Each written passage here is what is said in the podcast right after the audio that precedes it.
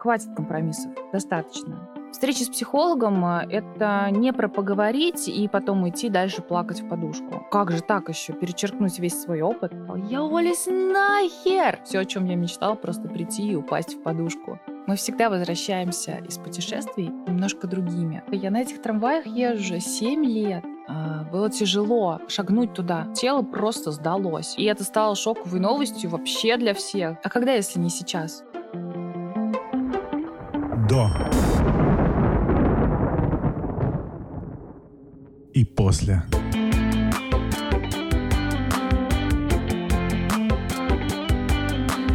Информация для слушателей старше 18 лет. Привет! Меня зовут Ксения Верзилова, и это подкаст о ситуациях, которые делят нашу жизнь на до и после. И сегодня у меня снова сольный выпуск, в котором я продолжу с вами делиться моей историей. Самая главная мысль, которую я забыла донести в первом выпуске, о том, какой результат имеет психотерапия.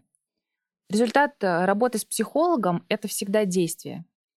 Встреча с психологом э, – это не про поговорить и потом уйти дальше плакать в подушку. Это про то, чтобы вы поняли, какие инструменты помогут вам изменить вашу жизнь, внедрили их и сразу же начали делать. И я начала действовать. После того, как э, в моей жизни произошел развод, я поняла, что хватит компромиссов, достаточно. И работа моя, на которой я нахожусь в этот момент, тоже была компромиссом. Я уже говорила, что работала в офисе в одной крупной нефтяной компании. И понимала, что мне это не нравится, что это не мое, что это высасывает из меня силы. Но что делать с этим, я пока не понимала. И куда податься, ну как же так еще, перечеркнуть весь свой опыт? Я же уже больше пяти лет работаю инженером, я же пять лет отучилась в институте. Как так я сейчас возьму и начну все делать по-другому? Это же страшно тоже. Но результат терапии — это всегда еще про то, чтобы взять ответственность. И я начала искать себя. Мне подвернулся под руку курс по ораторскому искусству, о котором я уже говорила. Именно там я познакомилась с гостей первого интервью Тани Март.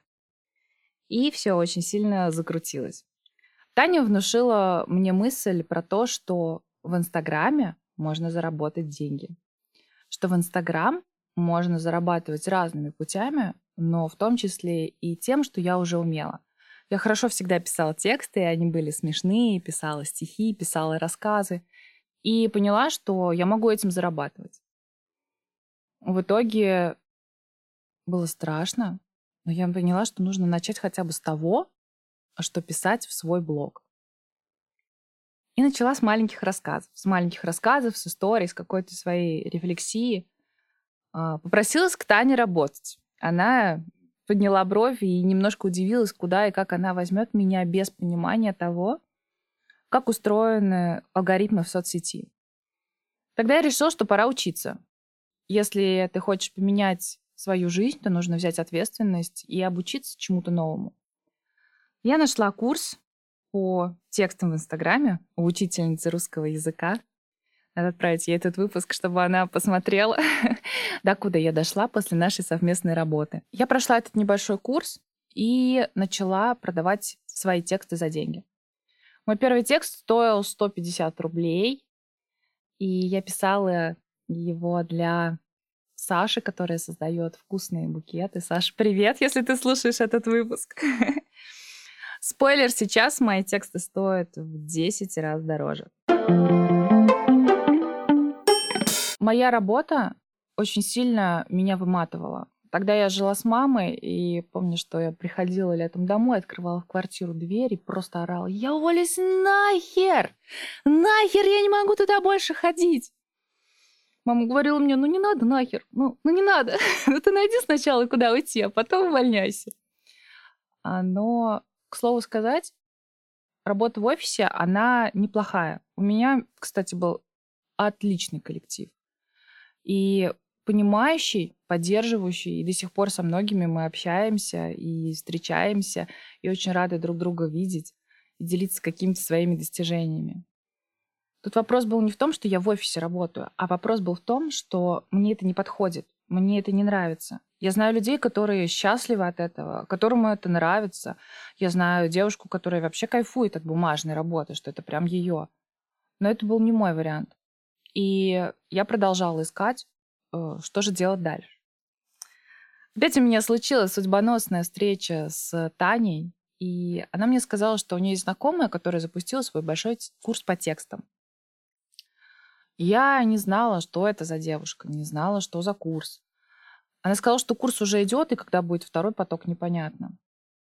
Я собрала всю свою, не знаю, волю, побила все свои страхи и написала сообщение, которое, я понимала, должно было решить мою жизнь и разделить ее на до и после. Я понимала, что именно этим текстом я сейчас должна убедить человека взять меня на курс, который уже идет. Я постучалась к Насте Резниковой, и она пошла мне навстречу. Уроков в курсе было порядка 16-18, и когда я присоединилась, у ребят уже прошло 6 уроков. Я догоняла просто с волосами назад. Я приходила с работы из офиса и делала домашки. В трамвае я смотрела уроки, когда ехала на работу в офис. А ночами я ложилась очень поздно, потому что нужно было доделывать, дописывать, сдавать, догонять. Но я настолько рвалась и горела, потому что я знала, что кроме бонусов лучшим ученикам будут еще бонусы, что можно попасть к наставнику Насте в команду. А мне очень хотелось попасть к Насте в команду. Я понимала, что это моя возможность уйти с работы с того места, которое мне не нравится. И я так хотела сильно этого, что точно Вселенная была на моей стороне. Когда закончился курс на последнем прямом эфире, Настя Резникова объявила, что она берет меня в свою команду. Я так орала! Блин, у меня просто кот улетел из комнаты. Там вбежали мама, брат из соседней комнаты сказать, что происходит у тебя, Ксюша? Я была так счастлива, что у меня теперь есть возможность писать и зарабатывать этим. Настя взяла меня в команду, и я писала под ее наставничеством тексты для большого корейского магазина в Самаре Beauty Box. Год мы с ними сотрудничали. Это был мой первый проект, на котором я научилась э, всему. На котором я научилась писать, на котором я первый раз поехала в отпуск еще находясь в офисе на работе.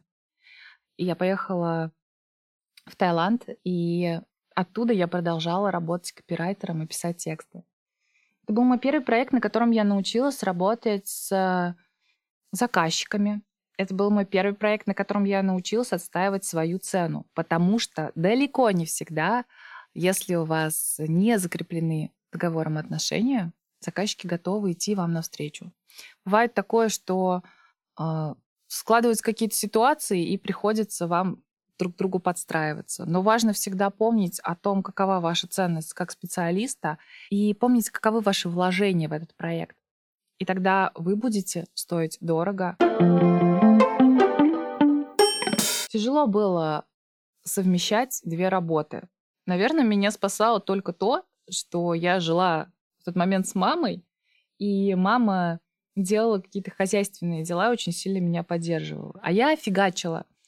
Днем я работала в офисе, вечером я приезжала и садилась писать тексты. К пятнице после ежедневного шестичасового сна у меня был такой недосып, что все, о чем я мечтала, просто прийти и упасть в подушку. А, но я старалась, зарабатывала, делала ремонт на эти деньги и отложила как раз на отпуск, чтобы полететь в Тай. Это тоже был такой момент про до и после, очень значимый для меня – надо было решиться улететь одной, улететь справлять Новый год, улететь в тепло. Но я тогда подумала, а когда, если не сейчас? Когда это должно произойти? Встретить Новый год в другой обстановке. Побывать зимой в тепле. Уехать в путешествие одной. Что держит меня сейчас в этом городе, чтобы я осталась и ела оливье политый горой майонеза, и смотрела натянутые улыбки звезд с экрана. Я плюнула на все и улетела одна в отпуск. И это было очень важное решение, потому что мы всегда возвращаемся из путешествий немножко другими. И в том путешествии я встретила человека, который очень сильно подсветил мне мои проблемные точки, как это модно называть. Я поняла, что я очень себя недооцениваю. Я поняла, что я могу больше, что я стою больше, что во мне больше силы. И когда я приехала обратно в Самару из Таиланда, во мне уже четко созрело решение о том, что пора завязывать с работой в офисе и пора уходить. Переломным моментом э, э, был вечер, когда я стояла на остановке и ждала очередного трамвая, чтобы ехать домой. Я тогда так замерзла, был такой холод. Я думала, боже мой, я на этих трамваях езжу уже 7 лет. 7 лет я езжу на работу сюда. До этого я ездила 5 лет в институт, перед этим еще была художественная школа. Сколько моя жизнь может выглядеть так? Сколько она может меня не устраивать? Как долго мне нужно мерзнуть на этих остановках, чтобы я приняла решение? Это был январь 2020 года. Я медленно шла к тому, чтобы написать заявление и уйти из офиса. Наверное, мы все уже не очень помним, но тогда бушевал сильный карантин, он начинался еще в Европе. Мы слушали по радио, читали в соцсетях, и там казалось, господи, ну какая корона, что за болезнь-то такая? После 8 марта э, я вышла с праздников и написала заявление на увольнение. Было страшно, э, было тяжело шагнуть туда, понять, что жизнь твоя теперь будет другая. Но дальше продолжаться уже не могло. Мне было настолько некомфортно работать в той обстановке. Если я еще мозг могла свое говорить, то тело просто сдалось. Я болела каждые два месяца. У меня по ощущениям было чувство, что я там задыхаюсь. И тело откликалось тем, что я болела сначала гайморитом, потом у меня гемоглобин упал так, что когда врач увидела мои анализы, она спросила, как ты вообще ходишь? И я поняла, что себя обманывать уже невозможно. Нельзя жить там, где тебе плохо. Я написала заявление на увольнение. И тут нас всех дружно решили закрыть на карантин. Посадить всю страну на удаленку. И это стало шоковой новостью вообще для всех. Наверное, сейчас, после тех событий, которые произошли в 2022 году, это не кажется таким страшным. Но тогда это рвало вообще всю привычную систему жизни у всех. Все собираются уходить на удаленку, настраивают себе компьютеры. А я понимаю, что я ухожу в такой сложный момент для общества. По сути, в никуда, в какую-то непонятную систему. У меня нету никакой подушки под попой. И я вам честно скажу, я тогда хотела забрать свое заявление на увольнение. Я подумала, что страшно. Нужно страховать себя, а следующей мыслью было то, что а когда, если не сейчас? У меня нету детей и ипотеки. Я живу с мамой, которая, в конце концов, может меня подстраховать тарелкой щей. Короче, собрала я свою волю в кулак и все-таки ушла из офиса. И это было таким чувством свободы. Это было таким кайфом, блин. Это было таким нереальным ощущением. Мне кажется, я после этого никогда не испытывала настолько сильно это чувство, когда ты идешь навстречу своим желаниям, когда ты перестаешь жить в компромиссе, который был выстроен в угоду кому-то, и начинаешь идти в угоду своим чувствам. Я помню, как я записывала видео с трудовой, который я махала на улице. И это был просто один из счастливейших дней, потому что я пошла навстречу себе. Когда я приняла решение о том, чтобы уйти из офиса, я почувствовала, что мне нужно сделать несколько вещей. Расширить клиентскую базу, чтобы выйти на тот же доход. А, и, соответственно, увеличить спектр услуг, которые я могла бы предложить клиентам. На тот момент я занималась только текстами, и я понимала, что нужно предложить что-то большее. Но если ты не умеешь этого делать, как ты будешь предлагать?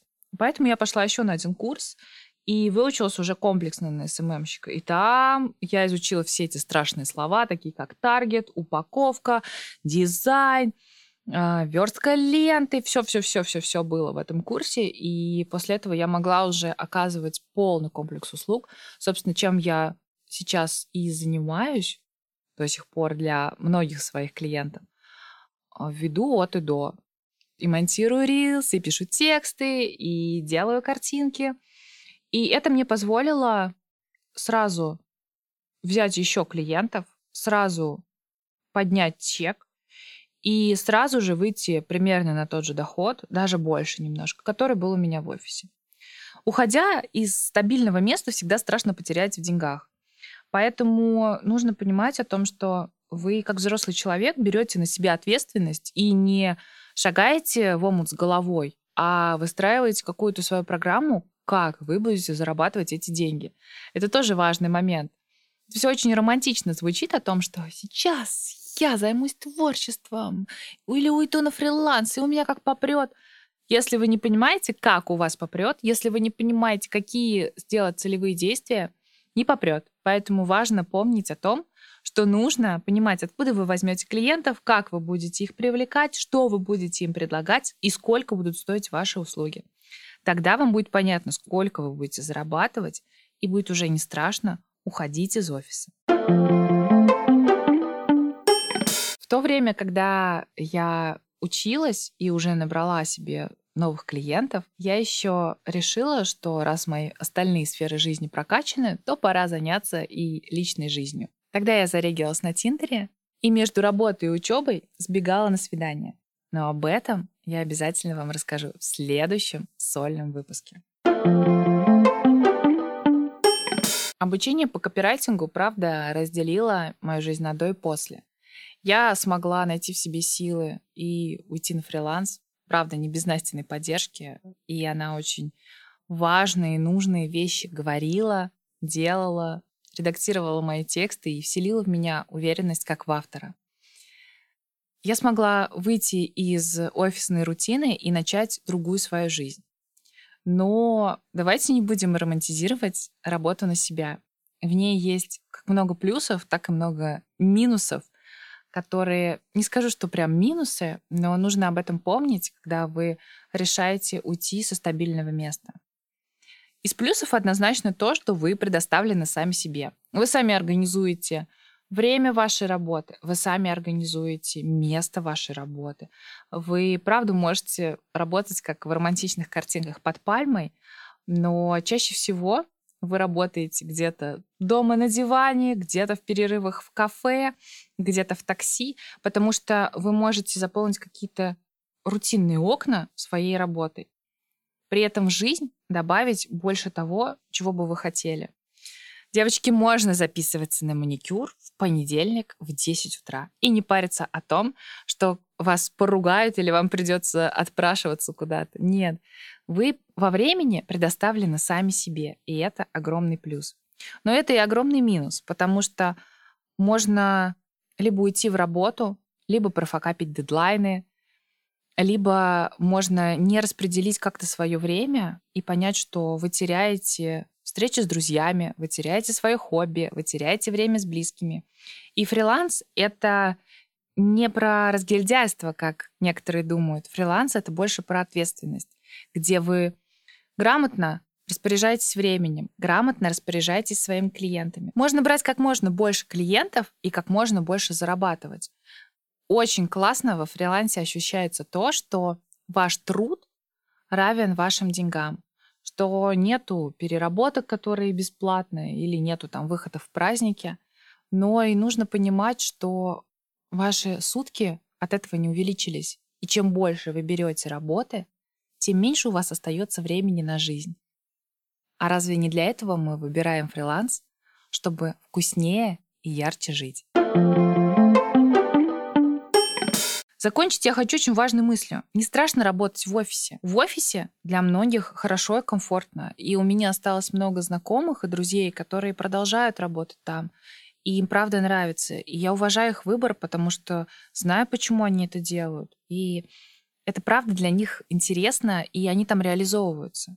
Не страшно быть в офисе. Страшно не слушать себя и свои желания. Тогда можно в какой-то момент очнуться и понять, что вы живете не свою жизнь, вы живете жизнь, которую вам навязали родители, навязали там ваш партнер, муж, жена, какие-то друзья. Может, вы поступили в институт, как пошел ваш друг. И в итоге вы оказались в абсолютно не своем месте. Поэтому не страшно быть в офисе, страшно не слушать свое сердце. Следуйте за своими мечтами, следуйте туда, куда вас ведет ваша душа. Она не врет вам, она готовит для вас обязательно лучший путь. Будьте честны с собой, и тогда ваша жизнь точно будет счастливой. Подписывайтесь на подкаст на всех площадках, где вы его слушаете.